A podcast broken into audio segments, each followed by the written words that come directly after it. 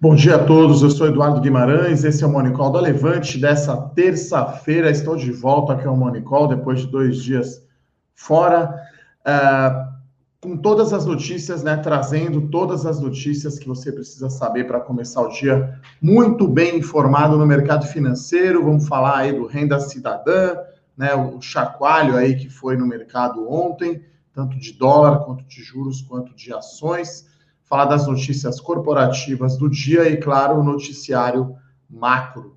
Uh, se você não está inscrito ainda no nosso canal do YouTube, vai lá, levante investimentos, faça a sua inscrição, deixa aí aquela sua curtida, se você gosta desse Morning Call, e clique na notificação para você saber quando entra ao vivo. Você pode participar no chat aí, mandando as perguntas, né, no final, aí na metade, mais ou menos, eu respondo as perguntas. Lembrando que a gente sempre foca nas notícias do dia, né? Não vou responder especificamente aqui sobre empresa, se é para comprar, para vender. A principal função desse Morning Call é comentar as notícias do dia e qual, é qual será o impacto no preço das ações. Então, hoje o dia começa ainda repercutindo o pacote, né, renda cidadã de ontem, que é uma contabilidade criativa ou quase uma pedalada, né? Você deixar, se adiar ou deixar de pagar o precatório e, e, se apropriar ali de recursos né, da educação. Então, o governo não está fazendo exatamente corte de gastos, né? Eu até escrevi sobre isso na minha coluna Domingo de Valor, né? Desse último domingo. Os juros futuros estavam já abrindo bastante, né? A curva de juros empinando, né? Como a gente fala. Então já estava subindo aí 110 pontos até sexta-feira. Ontem, os juros futuros né? Acho que o impacto nos juros foi muito maior do que na bolsa.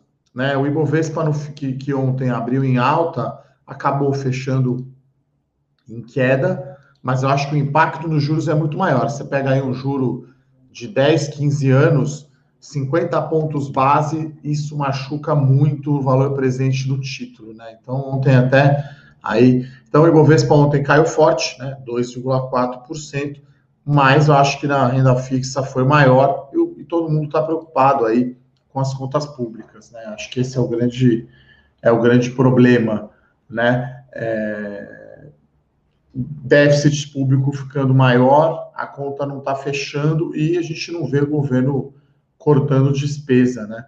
Então, acho que essa é a principal preocupação. E aí, juro futuro, a gente está falando aí de uma taxa longa, né? Se a gente olhar aí 10 anos, a taxa do DI 2030, a gente está falando aí de 8,36% hoje é a taxa, né? Então estava em 8, é, esse número era 7, né, no final de julho, e agora a gente está falando aí de 150 pontos base de aumento na curva de juros, né? Então é, é muita coisa.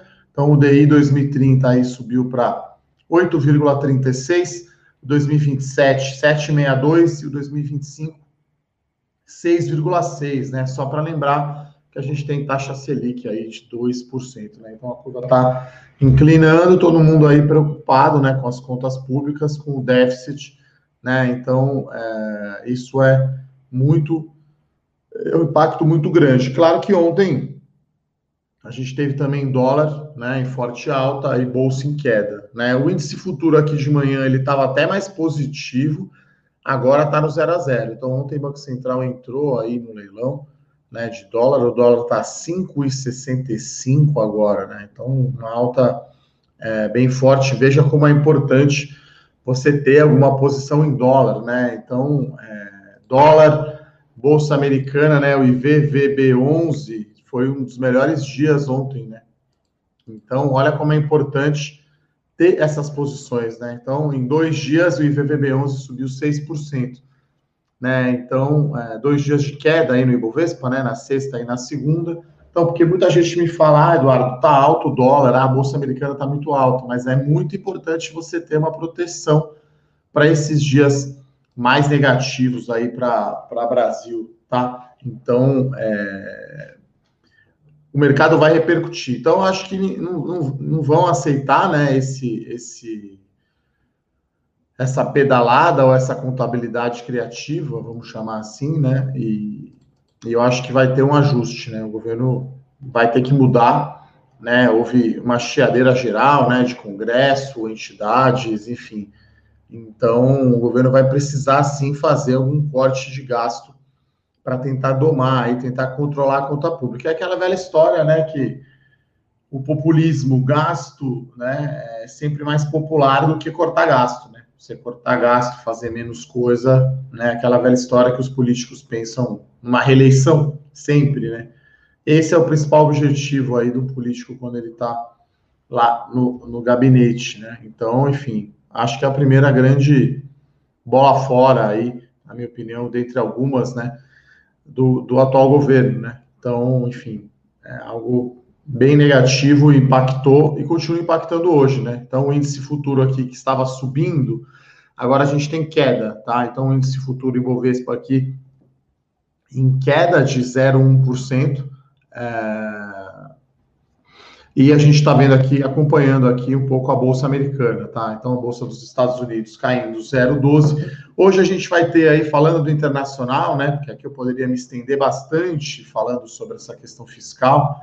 Primeiro, uh, primeiro debate, né? Entre o Trump e o Biden. Né? Então, começa aí na segunda-feira, na sexta, foi na sexta-feira, né, o Felipe Berenguer teve aqui, vocês pediram e a gente fez, né, uma live aí, o Morning Call, então, com o Felipe Berenguer, nosso analista político, então quem perdeu, quer saber tudo sobre a eleição americana, disputa Trump-Biden, tá lá no nosso Morning Call de sexta-feira, né, é... então hoje é o primeiro debate, então acho que Estados Unidos ontem estava bem positivo, o Brasil descolou, né, do cenário internacional ontem, Uh, e hoje está mais aqui em linha, aguardando aí qual vai ser a resposta do governo aí, né? Porque foi muito mal recebido esse renda cidadã, tá? Uh, então tivemos aí alta do dólar e ontem foi aquele movimento de estresse geral, né? Até ações de companhias exportadoras uh, caíram, né? Mesmo com a alta do dólar,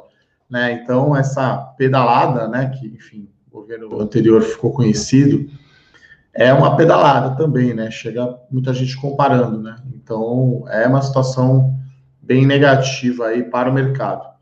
Uh, falando então das ações, né? Ontem a gente teve aí a estreia das ações da Melnick, né? Fechou quase no 0 a 0 aí, caiu 0,4% no dia negativo da bolsa.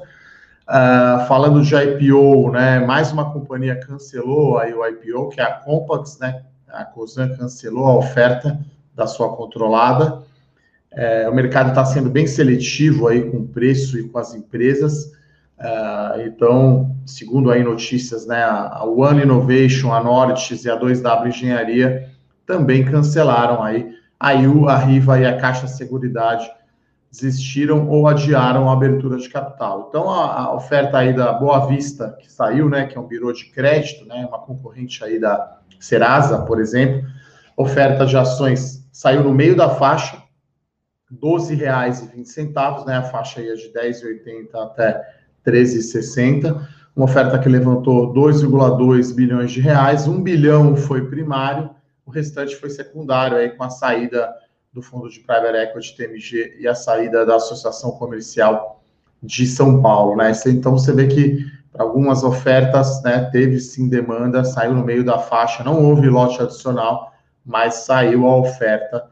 Né? Muita gente considerando aí, talvez, que, que, que a gente é, que tenha se fechado essa janela, né? O mercado piorou bastante e essa questão das contas públicas, como eu já falei, né, no meu na nossa coluna lá, Domingos de Valor, né, você pode se cadastrar para receber, tá? Então, é uma coluna gratuita, que, por sinal, faz tempo que eu não falo do meu livro Bolsa de Valores a seu alcance, então, as colunas Domingos de Valor deram origem aqui os artigos, né, colunas que eu escrevi na Levante, deram origem ao livro Bolsa de Valores ao seu alcance. Uh, então, o mercado está sendo uh, seletivo, né, com os IPOs, né, e agora a gente fica assim, num certo compasso de espera, né, a gente tem pouca notícia corporativa, aguardando aí o resultado do terceiro trimestre, né, amanhã termina o mês de setembro, né, é, fechamento aí do trimestre.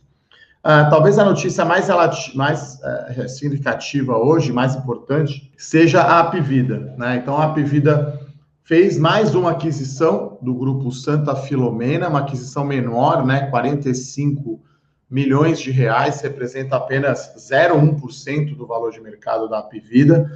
É, a empresa, né, tem uma quantidade de são três clínicas médicas, um hospital, Santa Filomena, tem também uma, uma um laboratório, né, um diagnóstico por imagem, né, lá em Rio Claro, no interior de São Paulo, 180 quilômetros. São 5,5 mil beneficiários de plano de saúde. Então, foi um valor um pouco mais alto. Né? O EV, valor da empresa por vida, foi de 8 mil reais, então foi mais caro um pouco.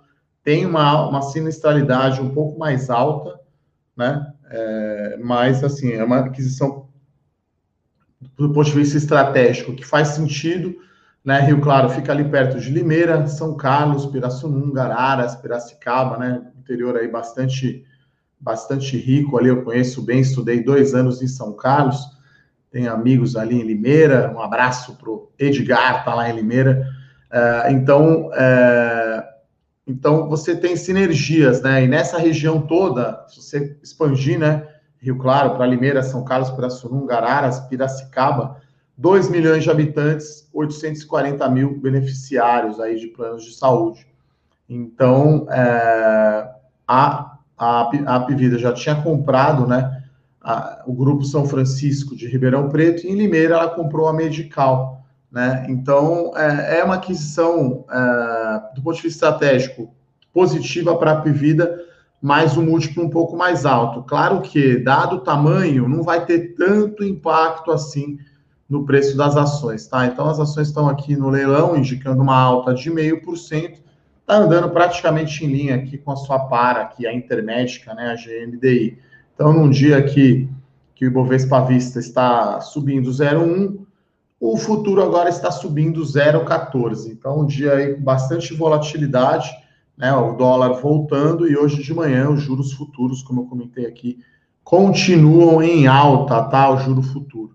Uh, então, essa aí é uma notícia mais relevante. Uh, a outra notícia é da Lynx, né, que a, a, Itaú Asset, né, a gestora de recursos do Itaú, se pronunciou, né, que está descontente, essa, a Itaú Asset tem 6% aí do capital da Lynx, por aquela aquisição, né, proposta de aquisição da Stone. Né, então, o descontentamento vai um pouco aí em relação à governança, né, é, então, a questão da multa, no caso da oferta não seguir, e também a cláusula de não competição em favor dos fundadores da Lynx. É, então, é, continua a disputa da TOTUS, que curiosamente o Itaú tem participação na TOTUS, né? Então, e a TOTUS tem uma parceria com a Rede, que é a empresa adquirente aí de maquininhas.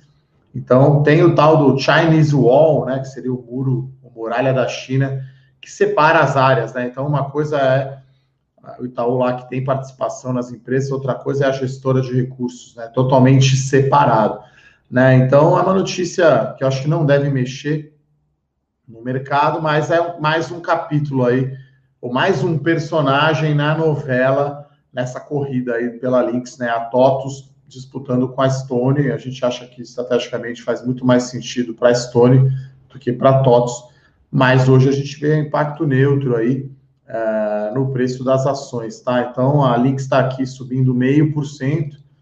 Vamos ver a TOTUS.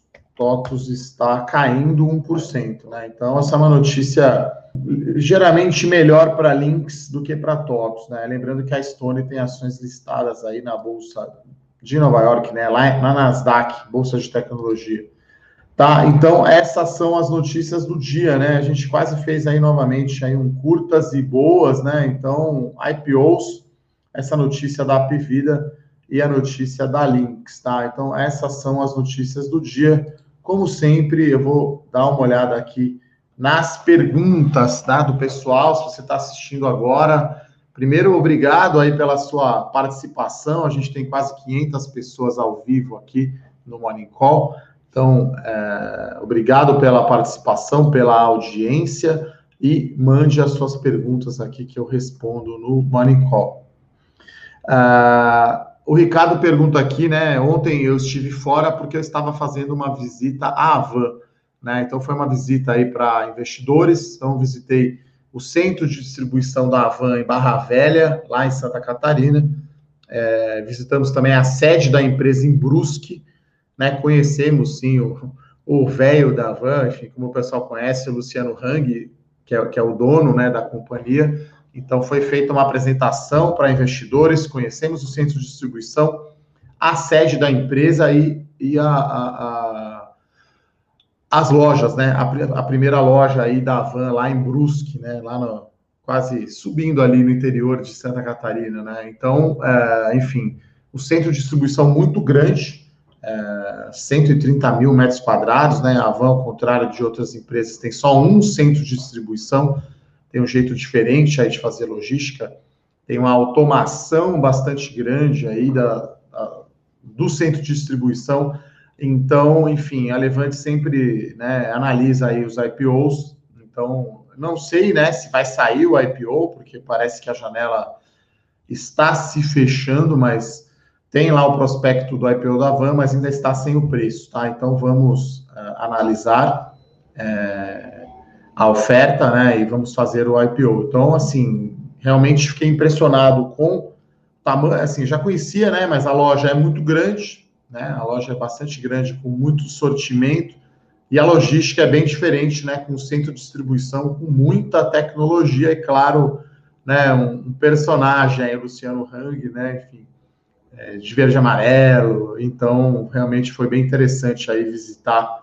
Né? A gente sempre procura em loco, né? Visitar as empresas para entender melhor dos negócios. Uh, a Vanessa aqui pergunta por que a Santos Brasil está sofrendo tanto. É, tá mais ou menos aqui no preço do IPO, né? Desculpa, no preço do follow-on, né? Então, a Santos Brasil tá para trás, sim. Ela acabou de fazer um follow-on, né?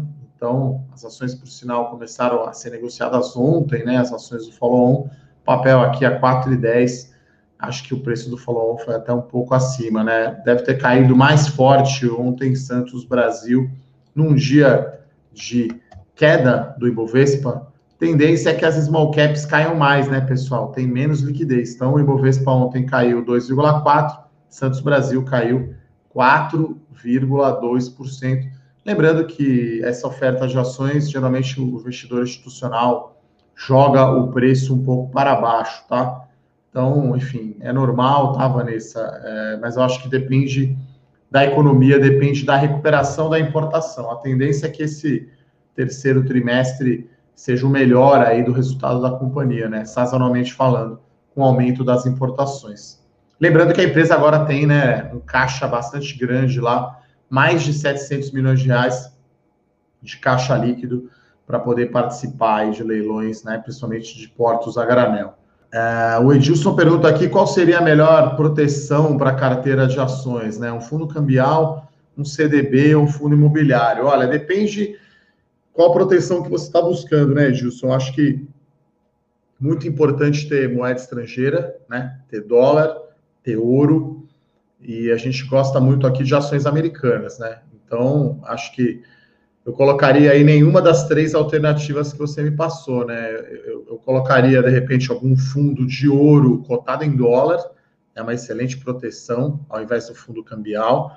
Uh, eu colocaria o IVVB11, que é o ETF, né, de Bolsa dos Estados Unidos. Acho que essas são as duas melhores opções, uh, na minha opinião, para a proteção de carteira. É claro que você pode também fazer alguma coisa com opção, né, no nosso no nosso Bolsa 3.0, né, lá do Rafael Bevilacqua, a gente tem é, opções que protegem a carteira, né? Então, acho que essas seriam as melhores opções. Não seria CDB, não seria fundo imobiliário. O fundo cambial é muito bom se você vai ter uma despesa em dólar, né? Se tem um filho que está fazendo faculdade fora, você vai fazer uma viagem, e daí, enfim, se você não comprou toda a moeda para viajar, sei lá, vai pagar no cartão de crédito, que é mais caro, não recomendo, mas aí você põe no fundo cambial. E aí, se o dólar subir, o valor aplicado nesse fundo cambial também sobe e você paga a sua fatura sem, sem problemas.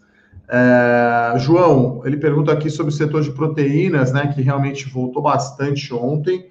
Estranho, né? Deveria ter ido bem é, com a alta do dólar. Eu acho que no caso específico de JBS, pesa a oferta, o follow-on do BNDES, né? O BNDES está vendendo aí a participação na Suzano, próxima talvez seja JBS, oferta grande derruba o preço, tá? Uh, o Breno aqui pergunta, que virou moda IPO, quase totalmente secundário. Depende, cada oferta é uma oferta, né? No caso da Avan, lá que eu estive lá ontem, a oferta será 100% primária. Na Melnick, que foi uma outra outro IPO que a gente recomendou a entrada, é, 100% primário. Né? Já no caso da Boa Vista, boa parte é, secundária, no caso da Pets também, porque você tem um fundo de private equity lá dentro. Então é normal esse investidor sair, né? Ele entra justamente né, no período pré-companhia aberta para depois sair, tá, Breno? Então, cada, cada empresa é de um jeito, ah, particularmente no Brasil, acho que todo mundo gosta de uma empresa de dono, né? É, então, poucas são realmente corporations, assim, que não tem bloco de controle, né? Então, no caso da Avan, que é muito tem muito a ver com o fundador e o dono da empresa, né, o Luciano. Então, ali dificilmente vai virar uma corporation, ele vai sempre querer ter o controle, vai sempre querer ter o principal participação de ações. Depende muito, né? A gente teve RB, que é um case agora que virou é, corporation, que está indo mal. Então, acho que não tem essa generalização. O que tem é empresas, né? Acho que dado até o momento aquecido, os fundos de private equity aproveitando o momento para levar suas companhias investidas a mercado para vender a posição, mas nem todos conseguiram, né? O Pague Menos, por exemplo, da General Atlantic, ela teve que pôr dinheiro para a oferta sair. Então, ela acabou aumentando aí, ou manteve a sua participação, tá? É... O João Andrade aqui pergunta, com essa ameaça, com essa ameaça de calote do governo, é, se eu acho que isso implica em agravamento do risco soberano. Olha, quando a gente olha o risco país, até quando eu escrevi a minha coluna Domingo de Valor, é, não, a gente não viu uma deterioração muito grande, tá, do risco Brasil. Então, é, é claro que ontem a gente deve ter tido um aumento, mas eu tenho aqui o último número, né, do IPEA, é, 350 pontos, tá? É, é, esse é uma, uma, um site aí, informação gratuita, né, para você acompanhar. Então, IPEA data, o EMB, né, que calcula o risco Brasil, na sexta-feira era 350 pontos. Outra métrica que você pode olhar é o CDS, né, o Credit Default Swap de cinco anos do Brasil. Provavelmente subiu ontem esse CDS, né? Então, é, o CDS aqui está. É, aparentemente não teve alteração no CDS. Então, o Brasil ontem foi realmente aí um descolamento do exterior, né? A gente teve Bolsa Americana em alta, a Europeia também em alta, o CDS está um risco para o Brasil, mas respondendo a sua pergunta, João, é, né, o aumento do déficit público e o crescimento da dívida líquida em relação ao PIB deteriora muito né, o risco Brasil, na minha opinião. Ainda não mexeu né, no rating, vamos chamar assim, do Brasil e na classificação de risco, tá? Então, o CDS aqui está não mexeu o quanto mexeu a curva de juros, né? A curva de juros realmente impactou bastante. Uh, o Keisuke pergunta aqui é, se eu recomendo manter os aportes ou ir engordando um caixa para aproveitar uma possível maior queda? É, essa é a pergunta de um milhão de dólares, né? Se eu soubesse mesmo, estava rico, não estava aqui fazendo morning call todo dia, né? Mas brincadeiras à parte, ontem, né, tivemos algumas empresas na promoção, né? Então você teve aí o Ibovespa caindo 2,4%, algumas ações caindo forte. Então é sempre bom ter aí uma, uma, uma reserva de oportunidade para ir às compras. Mas eu acho que essa questão fiscal é muito incerta, né? O juro futuro continua abrindo, né? Continua subindo. Então, é, eu até demonstrei isso na minha coluna, né? Cada 100 pontos ali de aumento no, no, na taxa livre de risco, que é esse daí futuro, aumenta o custo de capital próprio e isso reduz ali perto de 15 a 20% uh, o valor da empresa. né, o, valor presente do fluxo de caixa futuro da empresa.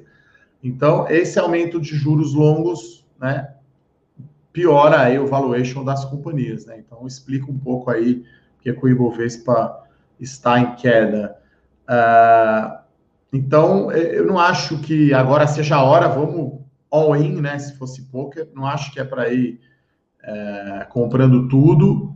É, eu gosto muito de ter essa disciplina, Keisuke, de todo mês comprar, né? Porque aí você vai comprar bem, né, na promoção, às vezes vai comprar não tão barato, manter a disciplina, né? Entrou o dinheiro lá do salário, você separa quanto você vai poupar, coloca na corretora e aí você pode aproveitar, né, ações aí que você já tem, né, falando de recomendações abertas, pô, Itaúsa, Banco do Brasil, vê a Itaúsa aí caindo, né? Até ontem na viagem, né, indo lá para Santa Catarina, conversando ali com analistas, enfim, esse ano, né, o Itaú, Banco do Brasil, Bradesco, Santander, eles não puderam fazer o programa de recompra de ações, né, porque como o governo limitou, o Conselho Monetário Nacional foi lá e limitou o pagamento de dividendos, as empresas também não podem fazer recompra de ações, né, porque no passado, com Itaú, caindo 30% no ano, com certeza, Itaúsa, né? Com certeza, o Itaú, que tem lá um quase dinheiro infinito, como a gente brincou, teria feito uma recompra e teria defendido o papel, né? E esse ano ele não conseguiu, não pôde fazer, né? Então, é, eu acho que é interessante, né? Você, nesse caso, o preço médio, né? Que a gente até brinca, que é o médio, né? Que é ruim, mas quando você gosta né, da empresa e acredita, vale a pena você comprar né, aquela ação, aquela empresa na promoção. Tá, então ó, as ações do Itaú estão caindo 36% no ano, Itaúsa 34% e Banco do Brasil, que é outra empresa que eu gosto aqui, que está na carteira as melhores ações, está caindo. Uh, pegar um número aqui, 40%, né? Então me parece ser uma queda exagerada. Uh, sobre RB, eu acho que assim, chegou um fundo do poço. Agora, é difícil explicar, né? Por que, que então subiu ali dos 5 alto por esse valor que está agora.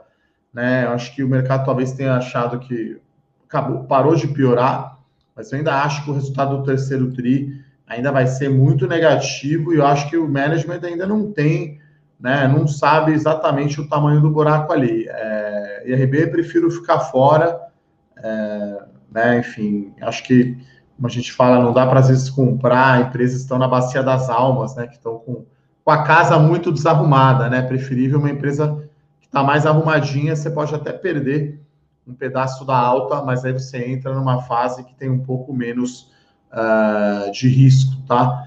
Uh, o Marcelo pergunta aqui: fundos de investimento com empresas que pagam dividendos. Eu gosto muito, não é que eu estou né, vendendo meu peixe aqui, da carteira de dividendos.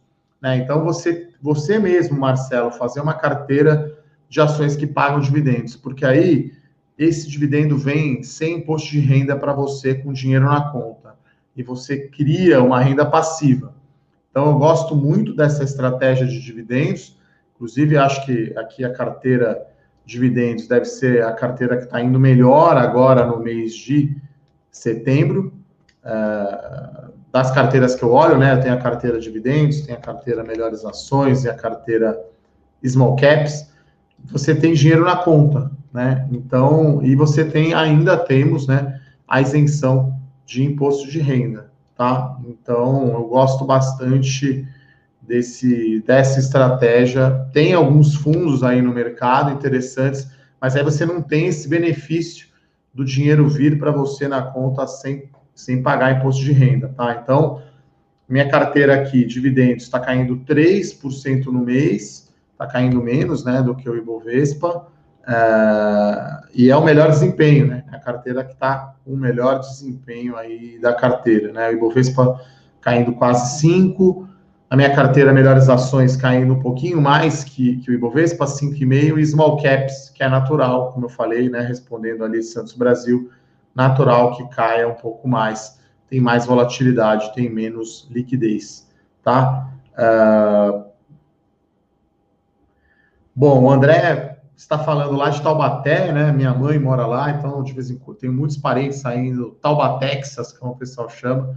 Então, salve aí para Taubaté.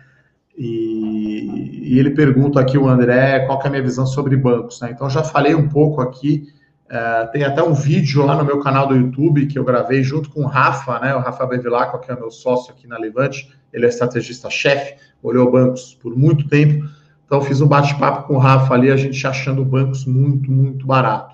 Né? Então, o Banco do Brasil Itaúsa está de graça, né? não tem quase downside, tudo que foi precificado para pior ali de inadimplência por conta da Covid está no preço. A gente teve até a notícia hoje aqui que o Santander, né, através da sua corretora PI, comprou, teria feito uma proposta para comprar a Toro Radar, né? Então, é, 60% aí o, o PI do Santander comprando a Toro. Então, acho que, enfim, não dá para desprezar aí os bancos, tem um bolso fundo, então continuo gostando, tá, André, da visão de bancos. Agora, tem que ter um horizonte de tempo um pouco mais longo, né? Eu acho que é difícil agora no curto prazo, por conta de Open Banking, por conta de PIX, aumento de concorrência, até essa questão de não poder pagar o dividendo, não é essa o que vai andar, mas eu acho muito barato, tá? Então, recomendo assistir esse vídeo lá no meu canal do YouTube junto com o Rafa. Uh, olha, o pessoal pergunta aqui, com o Tesouro Selic também estando negativo, onde eu recomendo investir a reserva de oportunidade? Olha, tem que continuar sendo esses fundos uh, de LFT, né, de Selic, quer dizer, aconteceu uma distorção, né, nesse mês, o Tesouro Selic está negativo, por conta justamente dessa deterioração forte das contas públicas. Né? Então, o Tesouro Nacional tendo mais dificuldade aí para rolar suas dívidas, tendo que ser dívida mais curta e mais cara, e aí mesmo o Tesouro Selic sendo negativo. Então, a gente vai chegar no momento aqui, se o Brasil fizer a sua lição de casa, né, e cortar gastos e controlar o déficit, que a gente vai ter taxa de juros baixa, né? Então, enfim, daqui a pouco vai chegar um limite que rende tão pouco o Tesouro Selic, que se você deixar ele parado na conta, não faz muita diferença, tá? Então, se você está aí, assim como o Keisuke, é, falando aqui da, da, da, do seu aporte, se você vai aportar em um mês, ficar uma semana o dinheiro parado na conta, rende tão pouco né, na Selic, né, se for um banco grande, não tem problema, né? Tem que tomar cuidado só se você operar uma corretora pequena e deixar o dinheiro é, parado lá e a corretora quebrar, você perde, né? Então, eu continuo recomendando aí o Tesouro Selic. Agora, se o prazo for realmente curto, é, de repente conta corrente, né? Então, até eu trabalhei em tesouraria, imagina que você, sei lá, agora a gente está no final do mês. Você vai ter umas contas aí no dia 5, para pagar, não vale a pena investir no Tesouro Selic, né? Porque investimento que você deixa menos de 30 dias, você paga IOF, né? Então, além de imposto de renda, além de taxa, eventualmente, de banco, você paga IOF. Então, se for muito curtinho aí, o reinvestidor deixa mesmo na conta corrente do banco e toma cuidado, né? Se for da corretora, porque se a corretora não for grande, tem um risco aí dela quebrar, né? E você tem um risco de crédito, né, da corretora. Uh, e continuo colocando nesses fundos, né? Tem fundos aí com zero taxa de administração, né? O BTG tem um fundo aí de Selic, a XP também tem.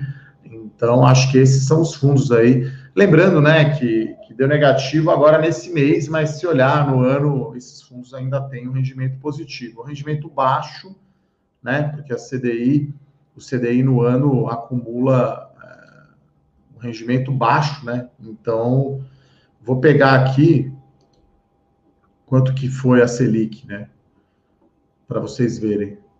Então, pessoal, é, eu acho que é isso. É, vou ver se tem mais alguma pergunta aqui. Agradecer a participação de todos.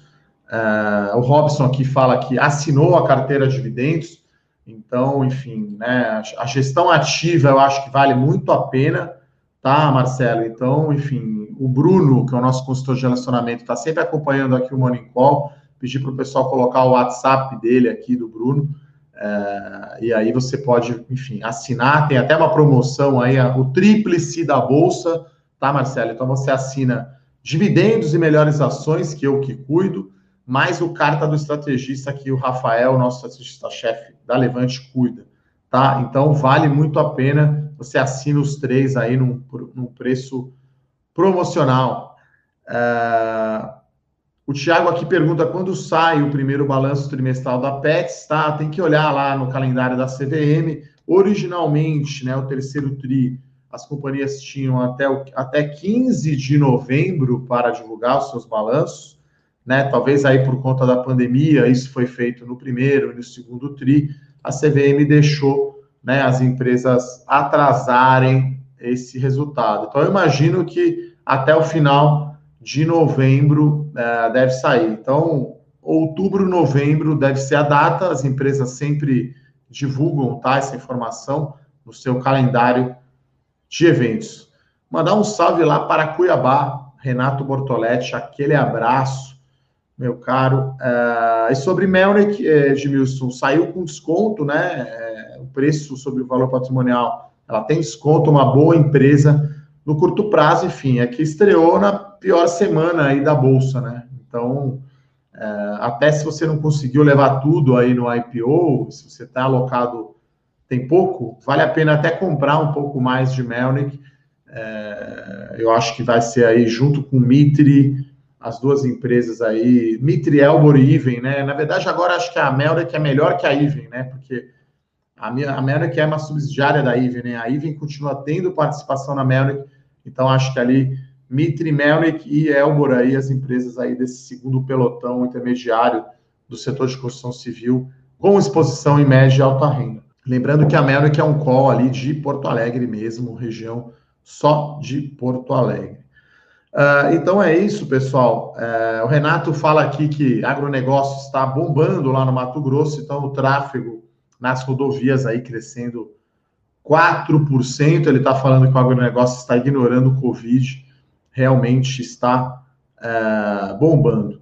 Então é isso, pessoal. Foi bom aqui estar de volta, responder as perguntas. Amanhã a gente se fala de novo aqui no Morning Call da Levante. Se você gostou aí, deixa aquela curtida, confere lá o vídeo do meu canal do YouTube falando sobre bancos, dá uma lida na minha coluna Domingo de Valor, justamente, né, quem, quem disse, eu acertei o timing do assunto, né, foi falar justamente de conta pública ontem, explodiu juros futuros, antes de terminar aqui, então, o nosso Ibovespa caindo 0,12%, com queda do dólar. É isso, pessoal, um forte abraço, até amanhã. Tchau, tchau. Para saber mais sobre a Levante, siga o nosso perfil no Instagram, levante.investimentos. Se inscreva no nosso canal do YouTube, Levante Investimentos. E para acompanhar as notícias do dia a dia e mais sobre a Levante, acesse nosso site levante.com.br.